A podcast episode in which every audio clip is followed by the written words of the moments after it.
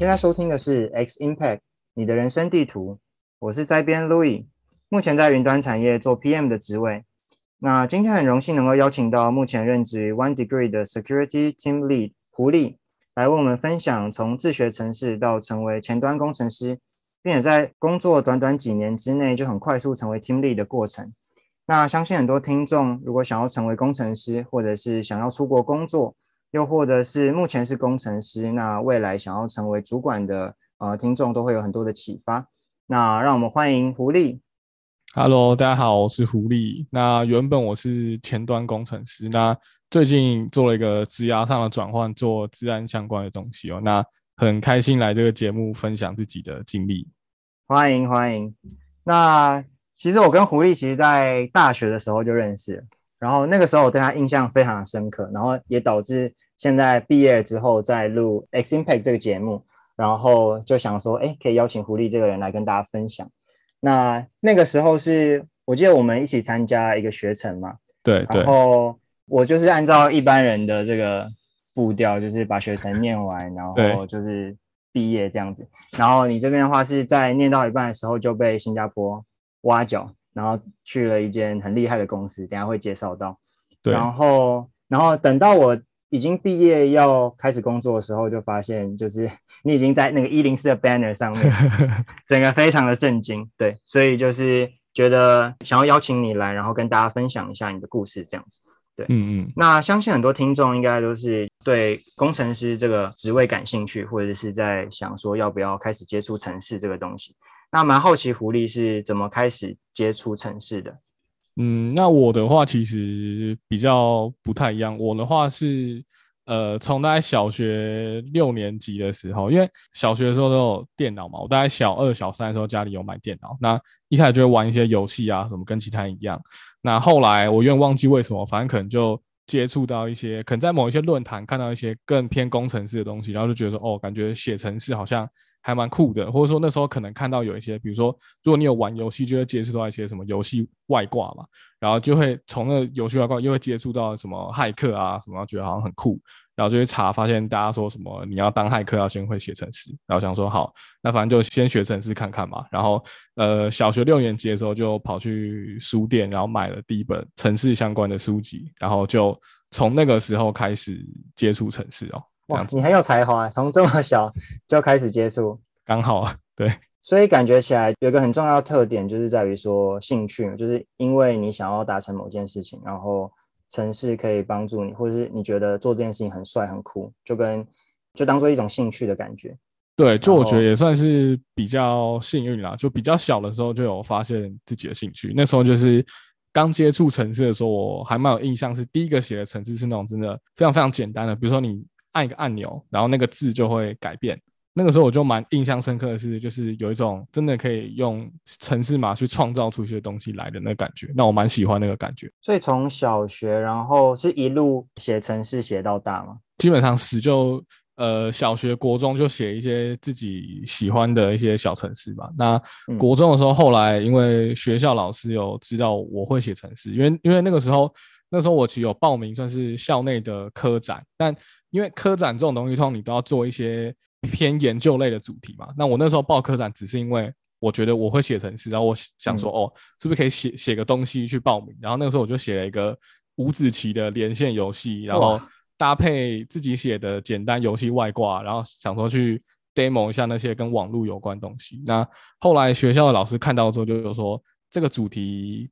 以科展来说不太行，但是我的能力应该 OK，所以后来就。跟着那个老师换了一个比较偏研究的主题去做，然后也有因为那个老师而去国中的时候参加一些那种城市竞赛，然后高中也是就这样一路写写写写写这样子。然后是到大学之后，你才开始啊进到企业里面去做相关的实习或是相关的工作嗯，对，因为那个时候我。呃，反正先跟大家讲一下，我大学念的是哲学系，就是念文组的科系。然后大学念这个是因为我本来考学测的时候，我也是想念那些资工系或至少资管系相关的科系。但是以我的分数来说，我可以填的学校都没有录取。就我有真的填的，然后我填了六间，然后第一阶段都没有录取。那后来就考职考嘛，然后考职考的时候，我就想说，因为我其实一直都不太喜欢物理化学，就相相较物理化学比起来，我我其实比较喜欢历史、地理、公民那些文科的东西。嗯，然后我那个时候就有评估过，如果我只考考文科的话，我的成绩应该会比考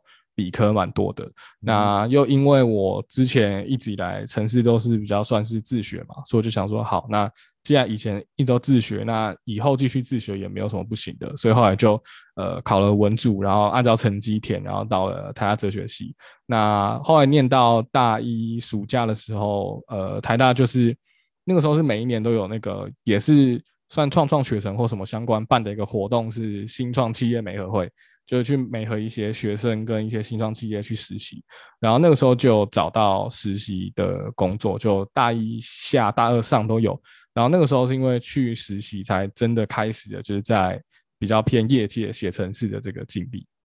对，那你觉得，因为你说更久之前你是因为兴趣开始写程式，对对，这个跟你开始工作之后，就是虽然说是实习生了，这两者有没有什么差异？嗯，我觉得。差别还是有，因为其实，在进去实习之前，其实我自己也会有点怀疑，说自己的能力到哪边，因为毕竟也没有什么其他人验证过嘛，也是都是自己写。进去之后，差异的话，第一个基本上差异就是你要负责的东西的规模比较大，比如说像以前自己写一些小程式的时候，你顶多写一些小玩具，那你不会把它做的太大，因为因为你没有那个需求，所以你不会想要把它做成那样。但你进去一些公司之后，他们是真的要把那个商品拿去卖钱，他们要卖客户，所以他们产品会做的比较复杂一点。那那时候就就会接触到一些比较复杂的东西。OK OK，哎，所以你不会觉得，就是虽然你是哲学系，但是在找相关的实习的时候遇到一些困难吗？我觉得看那个时候怎么想，就我觉得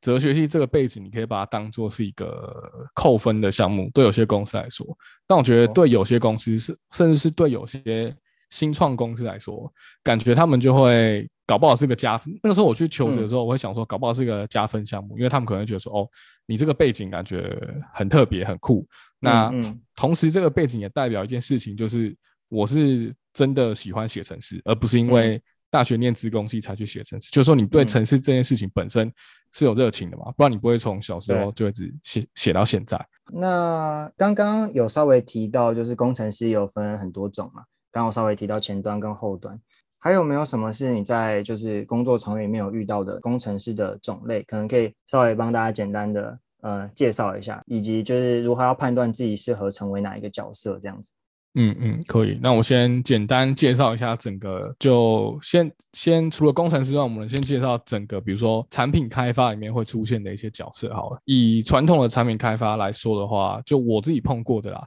就像他可能会有一个 PM，可能 Product Manager，那甚至有些在更细的，他的 PM 分两种，就是 Product Manager 跟 Project Manager，所谓的产品经理跟专案经理嘛。那产品经理就是这整个产品都是他的，就是说他可以决定产品的走向，那他也要去做一些产品的研究，决定产品怎么走。那他有了这个产品的这个概念之后呢，他可能就会先找，比如说呃，找 UX。做一些使用者经验 （user experience） 相关的调查，去说哦，那我今天这个产品要怎么样让使用者能够更容易使用？那可能画一个 wireframe 出来之后，交给 UI，就是设设计师，把真的那个界面给画出来。那真的界面画出来之后呢，就进到开发了嘛？那开发的话，基本上就分成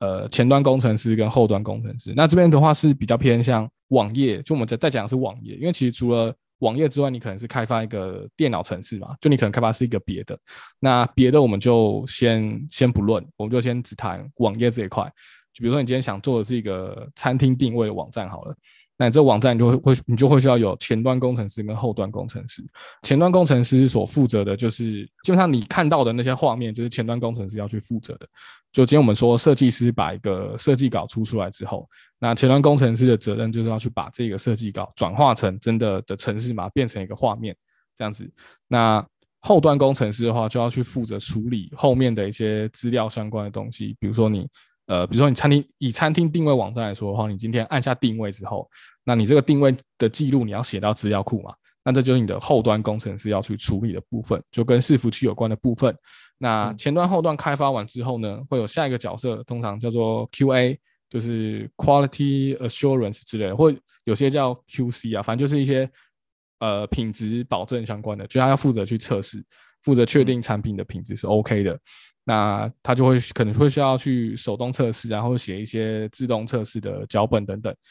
QA 过完之后呢，然后最后可能 PM 也看完之后就要部署嘛，你要把这个产品实际上线到呃给其他人看到。那这个时候可能又要有另外一个角色叫做 SRE，就是 Site Reliability Engineer，就是嗯负责一些网站相关的可靠性的工程师，就是说他负责保证。网站不会挂掉，那网站挂的时候，他可能要去排除错误，他可能要去修，那一些环境的东西就是都交给他处理，所以可能会有以上这几个角色，这算是一个简单大概的介绍。哦，那哎，如果一个产品坏掉了，就比如说有 bug，那这个时候怎么知道是要找，比如说前端还是后端？通常一个产品坏掉的话。现在想一下，比如说产品坏掉的话，通常都是要么是使用者汇报，要么是我们自己发现嘛。那通常发现之后，就会跟所有工程师讲啊，就比如说你们可能会有个群嘛，就前端、后端，然后一些管 server 的人也在那个群里面，可能就丢出来。那丢出来之后，通常啦，通常可能都是前端要先去看一下，就看说，哎，到底是前端的问题还是后端的问题？那如果是后端问题，再转给后后端嘛。那比如说有些，比如说你。网页整个挂掉进不去，像这像这种的话，可能就比较不会先问前端，比较会问可能说问后端啊，或者是说去问一些，就我刚讲最后那个 SRE，就是管一些，因为他们管产品的部署嘛，就是他们把我们开发好的产品，呃，呈现给使用者看。那如果他们的 server 出了一些错误的话，那可能就会整个 server 爆炸，看不到东西啊等等之类的。那这个时候他们就比较适合去排查这个错误，这样。了解，所以就是有一个用一个 channel，然后大家在大家把问题丢在里面，然后就是谁看到是负责呃属于他负责的东西，他就去处理这样子。嗯，通常是这样，或是其实我待过有些公司，他们会安排人可能在假日的时候会需要值班吗？办 on call 啦，就是说平常如果没没事的话就没事，然后你也不用特别 stand by 在那边，但如果产品出问题，他第一个就会 take 你。那 take 你之后，你就要负责，就你排到的那个你，就要先负责去看，说是哪边的问题。那你你可能不用实际修，但你可能要再去 take，就你要再去通知，嗯呃，可以解决这个问题的人，这样对，嗯嗯嗯嗯，这样算加班吗？这样算加班吗？对，就是会会可以报加班费。啊，不错，这样这样可以，这样可以接受，这样可以可以。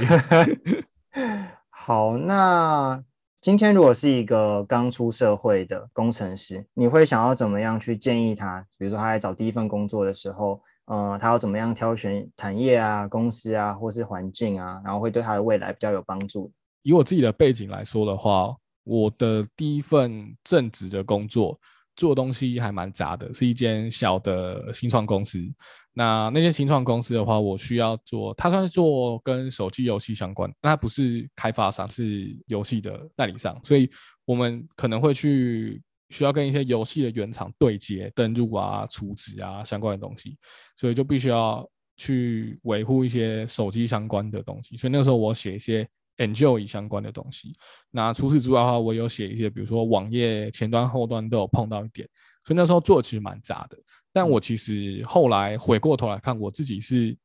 蛮喜欢第一份工作的那个经历。原因是因为，其实当你想要走深之后，就比如说从第一份之后，可能就比较专做前端。那当你专做前端之后，你就比较难有机会去碰到。其他类别的东西，比如说一些后端啊、Enjoy 啊，你就基本上你也不会碰到，因为当你进入一个比较专业分工的公司之后，他们也不会让你做那些事情，因为其他人做会做的比你更快，然后更有效率。那所以我就觉得说，哦，第一份的那个经历让我对对那三个领域，对前端、后端跟手机开发都不陌生。那以后就算我没有碰了，但碰到类似的议题，我也还是可以大概知道在做什么等等。所以我其实自己觉得第一份工对我来说。蛮有帮助的。那所以我自己觉得，呃，刚出社的工程师，你可以有比较广来看，我觉得有两两条路可以选啊。那第一条的话，就是跟我一样，你可能去找一个做比较杂的。那你可能第一份就是好好去看一下各个地方的东西。那这种我觉得也比较适合，比如说你你不太确定自己喜欢什么类型的话，你就先去找一个。那你如果都碰碰都碰过都碰碰看，你可能才会知道自己想要什么嘛。所以你就先找一个这个环境，先去练功一下。那可能待个半年一年左右，你觉得说哦前端很有兴趣，我想走前端，那下一份就去专门找前端的工作。那假设如果你已经很明确知道说哦我好我好讨厌后端，我好讨厌资料库，然后我很喜欢前端可以看到画面的那种感觉，那可能第一份就可以去找直接找前端工程师的工作。那呃公司类型的话，其实我自己。最近有在想这件事情，就因为我其实一直以来都是待新创公司比较多嘛。那其实有些新创公司，它的无论是公司的一些呃规范啊，或是组织架构什么都没有这么完整，但它自由度很高，就说你可以做到很多很多你在别的公司可能做不到的事情，就基本上你自由度很高。那我觉得这个也是也是一个优点，那当然也是一个缺点，因为它缺点是你可能。你可能做一些东西的时候，你不太知道自己做的方向是不是对的，或者说今天当你在公司里面碰到一些问题的时候，其实业界已经有一些解决方式，但你不知道。比如说你可能产品开发的时候，呃，就像我之前有碰过一个问题，比如说你在产品开发的时候，你可能要一边修 bug，然后你要一边上新的功能。那如果那个时候没有没有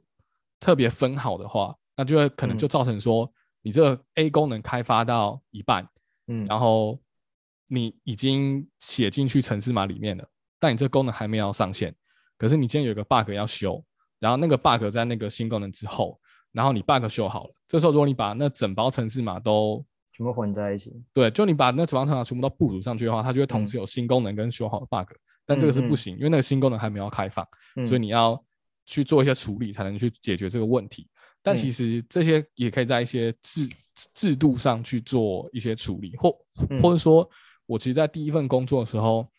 呃，那个专其实也没有所谓的，比较没有所谓的 PM 的位置，就可能 PM 他只是可能只跟我讲说，哦，我想要什么样的东西，然后给我 UI 的设计稿，那一些其他产品或技术上的细节，都是我可以自己决定的。那是一直到后来，我碰到比较有这个。比较有规范的开发团队的时候，我才知道说，哦，原来可能 PM 会写一些 spec，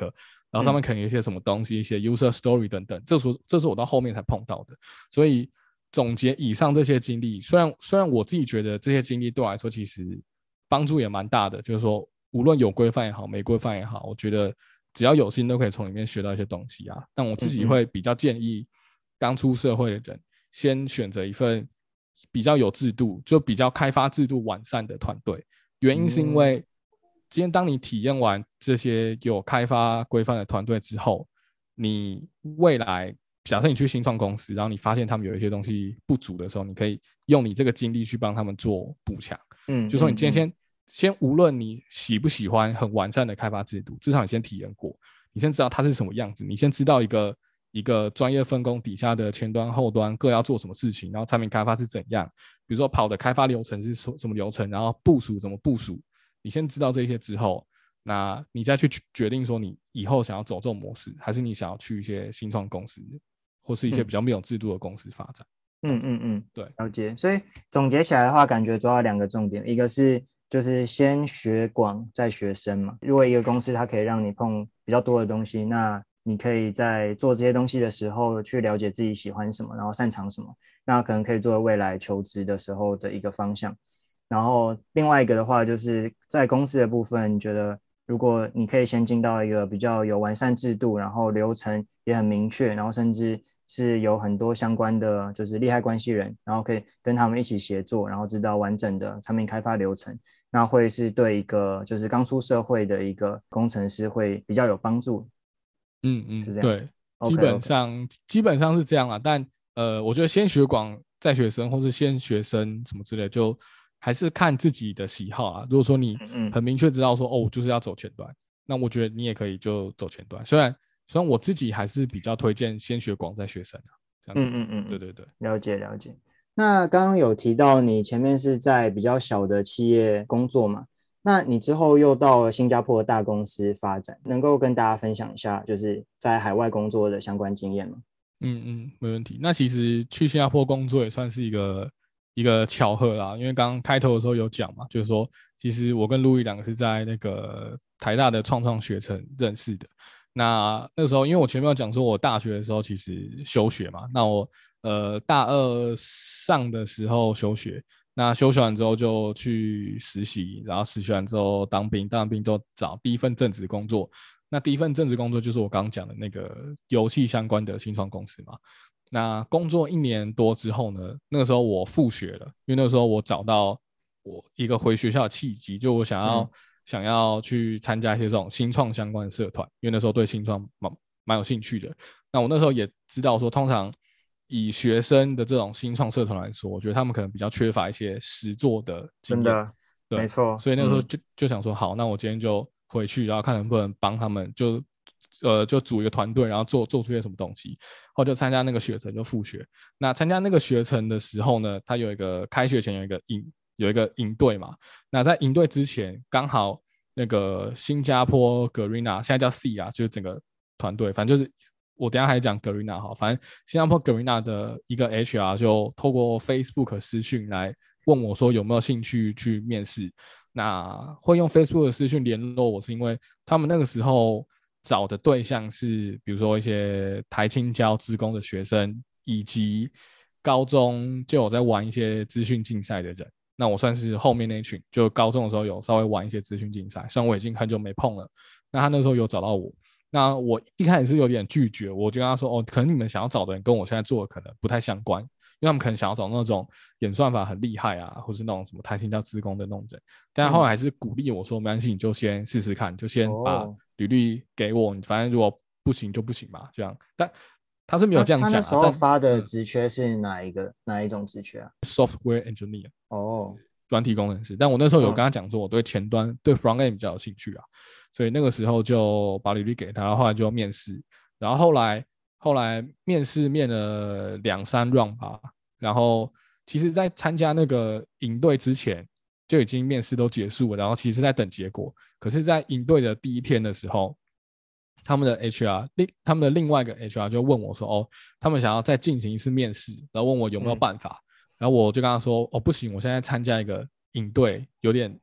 有点难，因为我就就是一个不适合面试的环境。”但后来当天又再传了一个 email 问我说：“哦，他们老板有点急，是不是可以请你安排一下？”后我就跟他说：“好。”后我就去找我的小队服借了电脑，然后。就其他人在玩一些大地游戏的时候，我就在某一个会议室里面跟格瑞娜面试。那面试的时候，很狂哎。对，面试的时候，呃，下午面试完，然后晚上的时候，他就寄 offer letter 给我，就确定录取了。那我那时候本来就已经想好说，哦，如果确定录取的话，就去吧。毕竟，呃，回学校。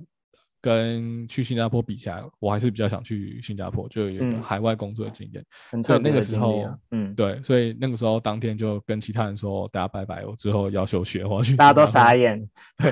大家都傻眼，真的。对，然后后来就去新加坡格瑞娜嘛。那其实格瑞娜那个时候我去的时候还没上市，是我去之后隔了一年半左右的时候才正式上市。但我去的时候，那个公司其实已经。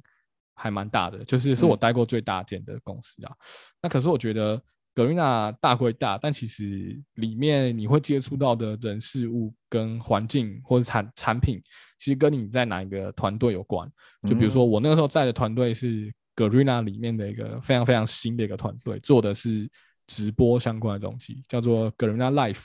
那那个时候就是直播也算是正正行嘛，然后。跟他就想要试试水温，那就组了一个团队。那那个团队的话非常非常小，前端只有我一个人，然后后端大概两个人，然后只有你一个。那他们也是蛮大胆的，不然就是他们真的很认可你的实力。他们这个我有问过我主管，说我怎么会这么少人？那他给我的回复听起来是，格瑞娜就蛮喜欢这样子小团队，就有有点那种比较精实的团队，然后可以开发速度比较快。然后不会，因为其实你人多了之后，你开发速度不一定会比较快嘛。因为你人多了之后，就有一些沟通的成本。嗯，那如果沟通成本比较大的话，你其实是不一定会比较快的。那他们就可能想要走一个比较快的步调去尝试一些东西。其实我觉得这个也 make sense，就有就有种那种新创快速做出一个 MVP，然后丢去市场试试水温那种感觉。那我在那个 team 的话就非常小，所以其实我自己对。Garena 这间公司的一些产品开发上的东西，我觉得它比我以前待过的新创还要新创。因为我那个团队，比如说我那个团队的 PM，他可能也不太写 spec，他会写一点点 user story。但其实一些讲的吗？还是怎样？对他其实都讲比较多，他就他会先给我画面，他会先给我画面，然后跟我说：“哦，我们今天要做的功能大概是怎样？就我们今天要做一个可以可以赠送礼物的功能，然后画面是这样。那你点了之后可以怎样怎样？他就口头他会讲讲讲。”然后就说好好好，然后我就照着那个去开发，这样，所以我觉得那边其实其实这样子的方式开发速度是真的蛮快的啊。就我觉得其实对于新创公司来说的话是是可以接受的。那只是那个那个时候就一样会有一些疑疑惑，是我不太知道我自己做东西是不是好的，或者开发流程是不是 OK 的，因为我其实没有一个没没有一个人可以问，就是说我没有一个东西可以比较。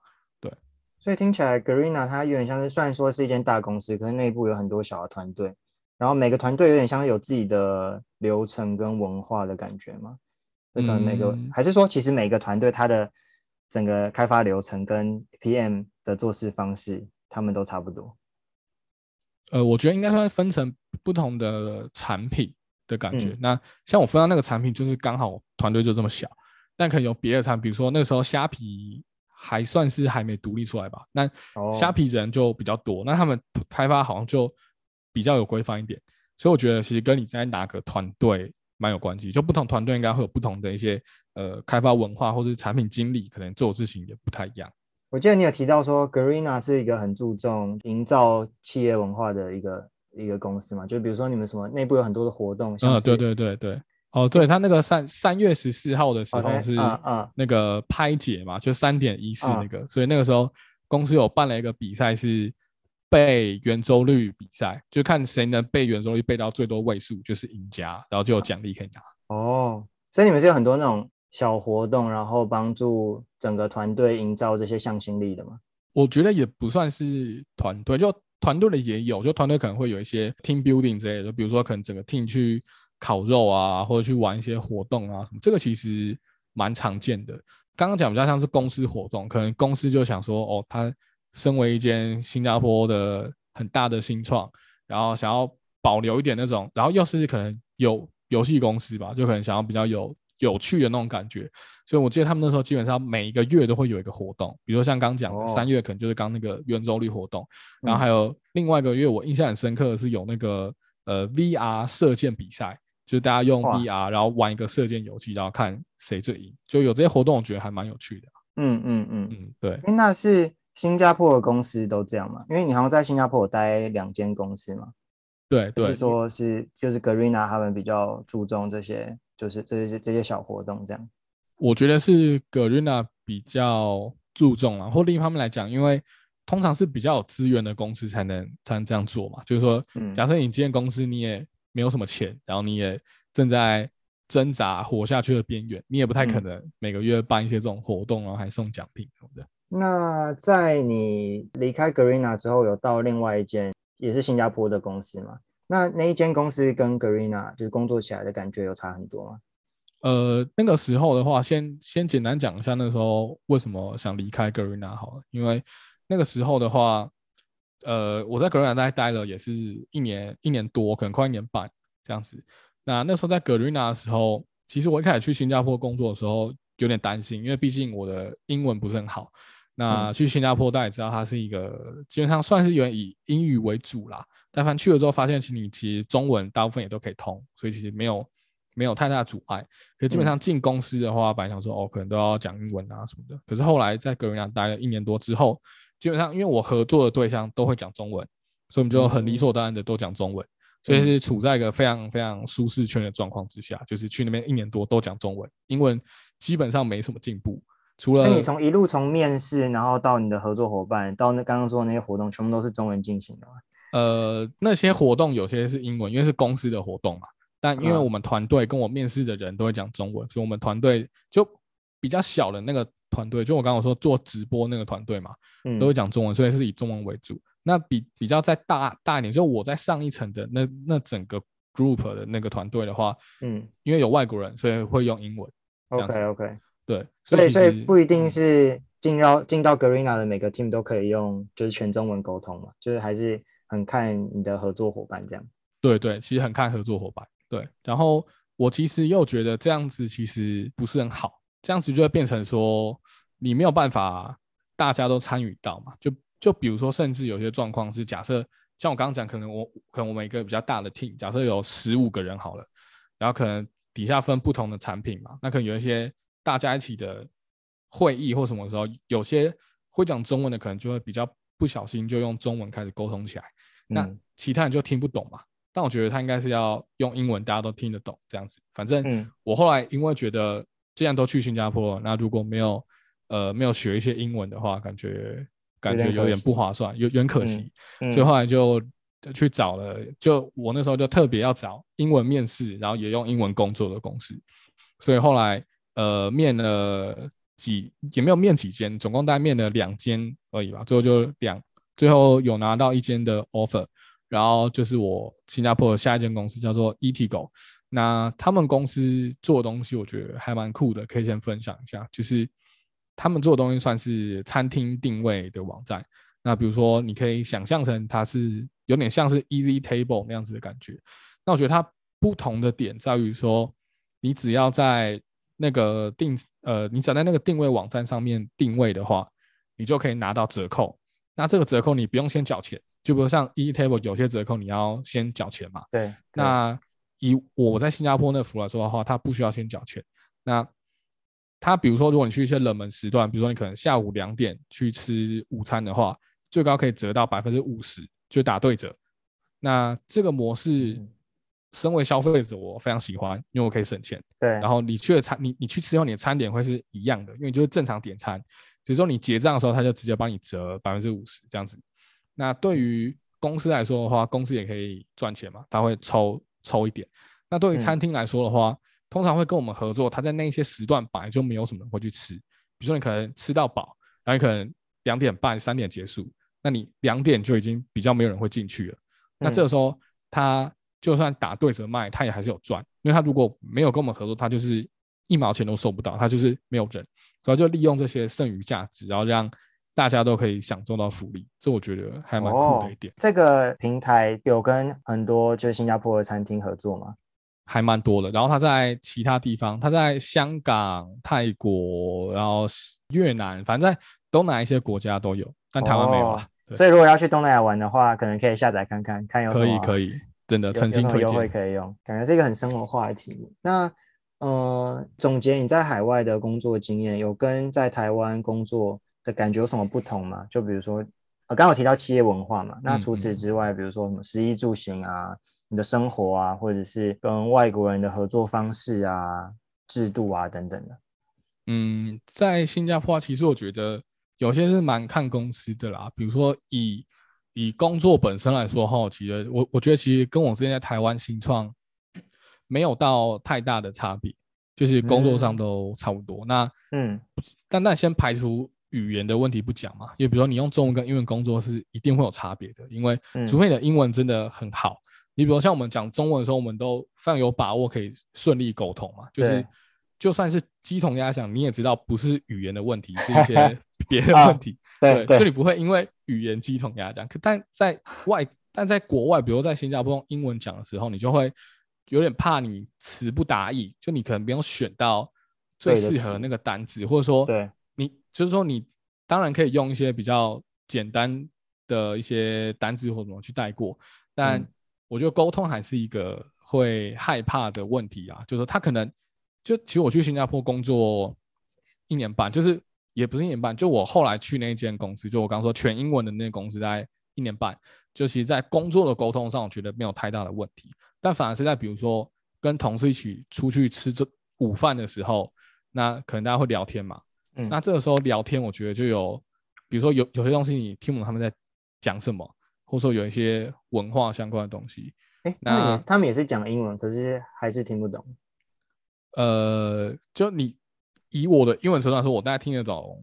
五五到七成是讲英文没错，但可能第一个他们讲很快，第二个他们讲的有些主题，如果你有些重要的单字听不懂的话。你就很容易直接 lost 掉那整个 context，嗯，对。然后我自己觉得有一点，其实是我去新加坡，我才突然意识到，比就比如说像在台湾的时候，我们都会习惯把一些就比如说讲一些电影名称或是演员的国外演员的名称，我们会习惯用中文来讲嘛。哦，对对对，比如什么骇客任务啊，或者什么乔治克隆尼或什么之类的。那你在新加坡的时候，他们都用英文来讲，所以他们可能讲一部电影，没办法看过，但你不知道他们在讲那一部，因为你不知道英文片名是什么。然后他们在讲的演员，你也你其实也知道是谁，但因为他们用英文，所以你要想一下，甚至有些中文跟英文可能没有那么接近的，那你可能就要想一下说他是谁，这样。所以这一切是我觉得有一些差别的地方啊，所以嗯，我会鼓励大家在看电影的时候，就是去特别看一下它的英文片名是什么。结论是说，你要出国工作的话。对，先把那个英文版的那些翻译名的，先把英文版东西弄好，这样。对对对对，好，刚刚的结论。好，那所以就是到现在这个时间点为止，就是你待过了大公司，也待过小公司，所以你觉得大小公司有什么样的差异吗？嗯，大小公司的话，比如说像是大公司好了，它的制度会比较多嘛，它制度会比较完整，然后。它的有些福利什么的会比较好，比如说大公司，像我那时候在格瑞纳的时候，可能感觉我们每个团队可能每一季的话都有一些预算可以去去去做一些 team building，比如说去聚餐啊，或者去玩啊什么之类。那公司有有些活动，比如说格格，比如说格瑞纳每一年都会有一个活动是，呃，我有点忘记叫什么，但反正是整个公司的人都会来，然后嗯，然后他就是有有点像是。大地游戏，但是玩整天的那种，然后是找那种专业办活动的厂商来办的那种大地游戏，然后也太热血了吧？对，但像学生的宿营的感觉，呃，有点像，只是它是当天的，它只有一天呐。然后大部分去参加那个重点，我想应该不是要玩啊，因为那个是最后面有抽奖，那你没有去就没有抽奖，这个才是重点。对，就有点像尾牙的感觉哦。然后新加坡好像蛮多公司没有尾牙这种东西的。就是哦，它不会有一个这种活动。那小公司的话，就是呃，因为我待过，先讲我待过最小的公司好了。我待过最小的公司，基本上是基本上是我刚嗯，我想一下哦，最小的公司应该是我那时候去实习的时候有待两间。那其中一间新创让我最印象深刻，那间新创是我是我印象中的那种很小的那种新创公司，就是说。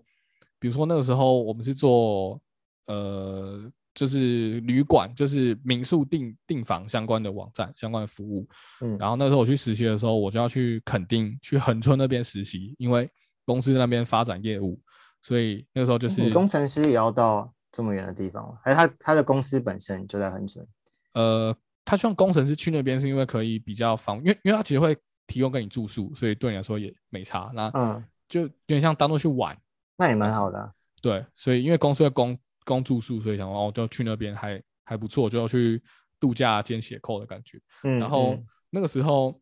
再隔了半年，公司去了呃去了花莲，去了花莲拓展，那公司就租了一个花莲的